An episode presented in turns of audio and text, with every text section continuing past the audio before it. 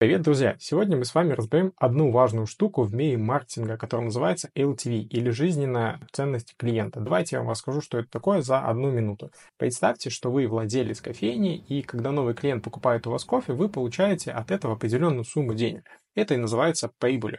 Но что, если этот клиент решит покупать у вас кофе каждый день? Вот тут как раз на помощь приходит LTV, то есть жизненная ценность этого клиента. Это сумма денег, которая принесет вам этот клиент в течение определенного количества времени. Если клиент покупает у вас кофе каждый день по 3 доллара и делает это он в течение года, то его LTV будет равна 3 доллара умножить на количество дней в году, которые он с вами покупает. Почему это важно? Потому что, зная LTV, вы можете понять, сколько вы можете потратить на привлечение нового клиента.